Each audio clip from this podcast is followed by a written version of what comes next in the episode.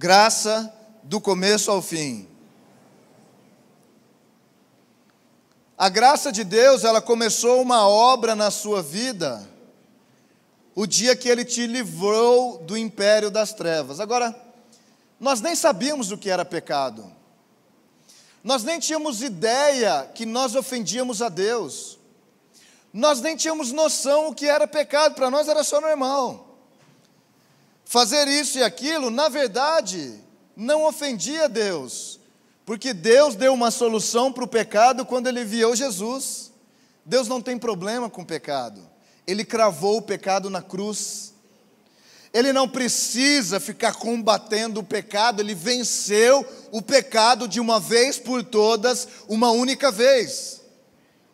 O único problema dessa história toda é o pecado que nos acusa é como nós nos vemos em relação a quem Deus vê que somos. Não tem a ver com o pecado em si, mas o que o pecado faz com você e comigo. O resultado do pecado nas nossas vidas, que basicamente é nos colocar numa posição que Jesus não nos vê nela, nos diminuir num lugar que Ele não nos colocou lá, porque Jesus, quando nos salvou, nos assentou em lugares celestiais. Nós estamos acima dessas coisas. Ele fez a obra, eu não fiz nada. Eu sou incapaz, eu sou incapaz de cumprir o que Ele quer que eu cumpra. Então, a graça que te livrou do império das trevas, do pecado e da morte, da vida que te condenava, te transportou para um outro lugar. Ela te levou para aquilo que a Bíblia está chamando do reino do Filho, do Filho do seu amor do filho que ele pôde dizer: Este é o meu filho amado, em quem tenho prazer. Esse é o filho que eu amo. E esse filho veio por causa do amor de Deus, porque Deus amou tanto a mim e a você, que ele enviou o seu filho, ele deu o seu unigênito. Ele deu Jesus para mim e para você. Deus amou o mundo de tal maneira Deus teve um amor tão radical comigo e com você, que Ele deu o seu filho. Querido, Jesus não tem graça. Esse favor imerecido, Ele personificou, Ele incorporou isso. Jesus é a pura graça. Aquilo que nós jamais poderíamos fazer, Ele já fez. Então, quando nós convidamos as pessoas para receberem Jesus, virem à frente, automaticamente, quando ela crê no coração e ela confessa com a boca: Ah, que dia, que dia, automaticamente ela é justificada. A lei que exigia que eu e você fôssemos, ela foi sobre Jesus, ela cravou Jesus na cruz, ele ressuscitou e agora com uma simples oração, uma simples confissão, uma simples fé, Ele nos recebe no reino do Filho do seu amor. Ele nos recebe num lugar onde Ele opera através de amor. O reino que eu e você vivemos não é um reino de condenação. A graça de Deus, ela te tirou do império, do reino das trevas, do império das trevas, e ela te transportou. Então a graça que te livra é a graça que te leva. Porque a graça ela não para no dia que você foi salvo.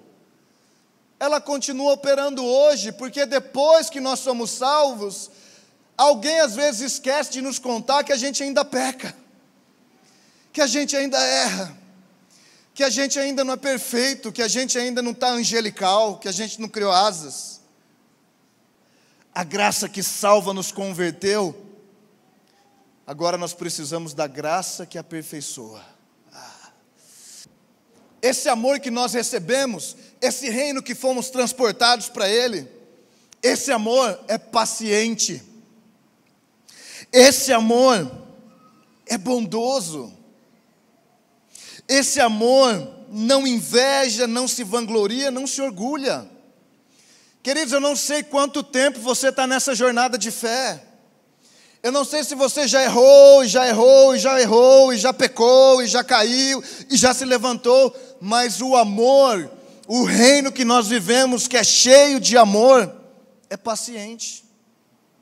Eu não sei se coisas ruins e más têm acontecido com você, mas o amor, aquilo que está disponível para você, aquilo que não parou no dia que você recebeu o sacrifício de Jesus, mas continua sobre a sua vida hoje, esse amor é bondoso. Se há coisas más, a bondade de Deus. Mas Ele não é só bondoso, Ele não se ira facilmente. Deus não fica bravo com você. Deus não se irrita com você. Quando Deus está operando na minha vida, Ele não está procurando o interesse dEle. Ele está querendo me levantar no reino dEle, Ele está querendo me fazer como Ele é, Ele está querendo me promover, Ele está querendo me abençoar. Ele está querendo me transformar, Ele está me fazendo mais filho. Esse amor é o amor que nós vivemos no meio dele. Esse amor não se alegra com injustiça. Existem injustiças sobre a sua vida hoje? Existem coisas na sua vida que você se sente, cara, eu sou, eu, eu tenho servido, eu tenho andado com Deus. Eu tenho sido uma pessoa boa. Eu tenho feito coisas boas, mas injustiças ainda acontecem na minha vida. Eu quero dizer para você que o amor de Deus não é injusto. Ele se alegra com a verdade. Esse é o tipo de amor que tudo sofre, ele vai sofrer com você, cara. Ele sofre junto com você nos momentos que você está passando pela prova. Que as coisas não estão fáceis para você. Esse amor, ele tem disponível todas essas coisas. Agora, deixa eu te falar uma coisa, querido. Deus não tem amor para você, porque Deus, ele é a pessoa do amor. Amor nasceu com Deus, Deus é amor. Deus não tem amor, Ele não pode te dar um pouco de amor, Ele não pode vir sobre você e dar uma gotinha, uma pitadinha de amor. Ele é a pessoa, então onde Ele chega, Ele ama. De quem Ele se aproxima, esse alguém se sente amado. No ambiente onde há ódio, a rejeição, a decepção, condenação, quando Ele vem, a aceitação a abraço, a bondade, a amor. Querido, eu quero dizer para você que a graça que um dia te tirou de um lugar não era apenas para te tirar, não. A morte de Jesus não era só para a morte, era morte e ressurreição. Então a graça não é apenas para que você se livre do império das trevas, mas que você entre e assuma a sua posição de filho no reino de amor de Deus. É esse o lugar que Jesus quer nos levar. É esse lugar que Ele está nos conduzindo. Então, a graça que tirou Moisés da morte, que o livrou da morte o salvou nas mãos da filha de Faraó. É a graça que cobriu o pecado dele quando ele foge para o deserto de Midian. Quando ele chega lá, é que ele encontra as sete filhas de Jetro, seu sogro, que ele ainda não tinha casado, e sete fala de perfeição. Então Deus tira ele de um lugar onde a aparência humana, a habilidade humana, as capacidades, os recursos, as habilidades eram tudo para ele, e agora coloca ele com um homem que vive governo perfeito. Sete fala de perfeição. Jetro era um sacerdote um sacerdote em Midian, um homem que tinha produzido filho perfeito, que tinha produzido fruto perfeito, porque filhos falam de fruto. Esse homem não tinha algo para dar para Moisés, ele tinha algo para transferir sobre Moisés. Esse homem tinha a filiação perfeita, ele tinha o governo perfeito, ele tinha o fruto perfeito e era a pessoa perfeita para treinar Moisés pelos próximos 40 anos da vida dele. Agora, será que Moisés planejou tudo isso? Será que Moisés tinha almejado e desejado um lugar agora no deserto? desprovido de tudo que o Egito poderia dar para ele, desprovido de todos os recursos, desprovido do seu título, desprovido de toda coisa para servir e ser um pastor de ovelhas, que naquela época não era uma profissão bacana. Não era uma profissão de holofotes, não era uma profissão nobre, não era uma profissão que pessoas batiam no peito e falavam: Eu sou pastor. Mas a graça, presta atenção, isso é muito importante para você. A graça que te livra do pecado e da morte é a graça que precisa livrar você de você mesmo. Ele precisa nos ensinar a viver uma vida de dependência, e deserto fala de dependência. A graça que te livra do pecado e da morte é a graça que quer te aperfeiçoar no deserto.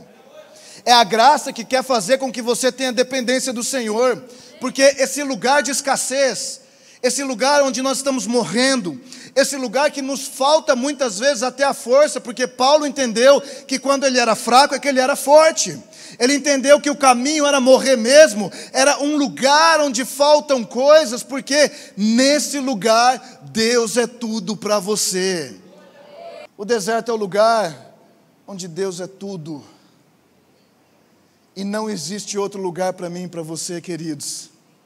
Jesus disse para Pedro: quando você era mais jovem, vestia-se e ia para onde queria. Quando você é um bebê na fé, você faz, você vai, né? Eu estou livre, aleluia. E, e, e realmente, é maravilhoso, é maravilhoso. Mas ele diz: quando você era mais jovem, vestia-se e ia para onde queria, mas quando for velho, estenderá as mãos e outra pessoa o vestirá e o levará para onde você não deseja ir. Essa é a graça que te arrasta para um lugar que você não quer ir de jeito nenhum. Eu morrer? Você está doido, eu quero é viver. Eu perder? Você está doido, eu quero ganhar. Eu dar? Não, eu quero receber. Eu bater? Não, eu quero que já esteja aberta. Eu pedir? Não, eu pensei, já vem. Percebe? A graça de Deus que nos livra do pecado e da morte é a graça que nos conduz para um lugar onde nós não queremos estar. Nós não planejamos, não desejamos e não queremos. Mas ela está operando em nós o querer e o realizar que é de Deus. Ela está operando em nós o querer e o realizar, o querer e o efetuar. É essa graça que eu estou falando com você. Você é amado, você é desejado.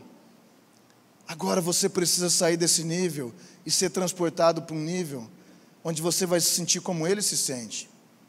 Logo depois que acaba esse período, segundo período de 40 anos de Moisés, acontece uma coisa lá em Êxodo no capítulo 3, muito poderosa. E ele diz assim: no verso 2, ali o anjo do Senhor lhe apareceu numa chama de fogo que saía do meio de uma sarça. Moisés viu que, embora a sarça ou arbusto estivesse em chamas, não era consumido pelo fogo. Queridos, esse é o lugar, a graça que te livrou do pecado e da morte, é a graça que te conduz ao deserto para te mostrar que o Deus que ama, que é amor, que é bondoso, paciente, benigno, que tudo sofre, tudo crê, que não procura os próprios interesses, que não se vangloria, que esse Deus, ele também é um Deus que é fogo que consome. Ele também é um Deus que é fogo consumidor. Ele não é apenas um Deus que ama, mas ele é um Deus que quer nos livrar de nós mesmos, que quer nos livrar das nossas imperfeições, que quer nos livrar de um caráter que ainda não está à semelhança do dele. Esse é o mesmo Deus que, quando ele se revela para Moisés, sabe o que acontece com Moisés? Ele tinha intimidade com o fogo. Então ele viu um fogo que não se queimava. O propósito de Deus para mim e para a sua vida é um fogo que não consome a nossa vida, que não destrói, mas edifica. Quando você tem intimidade com o fogo, você quer ver ele de perto. Quando você tem intimidade com o fogo, você não tem medo de Deus soprar na sua vida as coisas que são ainda madeiro, feno e palha, coisas que ainda são imperfeitas, coisas que ainda precisam ser trabalhadas. Você não tem medo porque você sabe que o Deus que te livrou do pecado e da morte é o Deus que é amor. Mas ele tem uma outra face que é aperfeiçoar a sua vida, e é apenas pela graça que isso pode ser feito, porque ser aperfeiçoado é algo que nós não merecemos. A salvação, ela é um favor imerecido. O aperfeiçoamento, o reinado e o sacerdócio nem se fala. Quem somos nós para tão grande plano que Ele tem a nosso respeito? Pois que a graça te aperfeiçoa, você se torna o canal de Deus. O objeto era você, você estava perdido, você estava vivendo a vida do pecado e da morte. Mas agora, depois que você foi livre por Ele, você se torna o canal, você é o meio, você é por onde Deus passa, você é aquele que olha para o seu vizinho e se compadece da causa dele, você é aquele que, como Moisés disse aqui depois, mais à frente, ele fala: Agora eu te rogo, perdoa-lhes o pecado. O povo tinha pecado lá no deserto já, livre do Egito perdoa-lhes o pecado, senão, será que um dia vamos ser ousados assim? Olha, olha o que ele diz: se não, presta atenção, risca-me do teu livro que escreveste. Ah, meu querido, você não está entendendo. O homem que passou, comeu o pão que o diabo amassou. Agora ele entendeu. Deus, eu fui criado por esse povo, eu fui criado para esse povo, eu fui gerado para esse povo, eu fui gerado para esse momento, eu fui essa é a minha a missão da minha vida é essa. A graça que te livra do pecado e da morte é a graça que te dá uma identidade. Mas não é só a graça que te dá uma identidade, ela te dá um propósito ela não só te dá um propósito para você viver por ele, ela te dá um destino, você sabe para onde você está indo. Mas essa mesma graça, querido, ela te dá uma missão. Você quer ser missionário, você precisa da graça de Deus. A graça te dá uma missão. Moisés entendeu a missão. Eu sou o libertador desse povo. Eu fui criado para esse momento, eu nasci para isso. Então agora, Moisés prova, sabe do que? Sabe do que que Moisés prova? Do reino do Filho do seu amor. Ele agora ama como Jesus, ele agora ama como Pai, ele agora ama o semelhante a Ele, ele ama, ele ama com o coração do Deus deu o seu Filho, porque Ele amou o mundo de tal maneira. Agora aponta para você, aponta para você agora, Deus te deu ao mundo porque Ele ama o mundo de tal maneira. Deus te deu, Deus me deu ao mundo. Deus me deu a vocês hoje enquanto eu prego essa mensagem, você entende? Quando ele tinha contato com o pecado do povo, o pecado não o ofendia mais, porque ele sabia que só o fogo podia queimar o pecado. Então o que ele fazia? Ele tinha compaixão. Ele falava: O mesmo Deus que fez na minha vida, vai fazer na sua. O mesmo Deus que me livrou, vai livrar você. O mesmo Deus que me colocou no deserto para um tempo transitório e não permanente, vai livrar vocês também.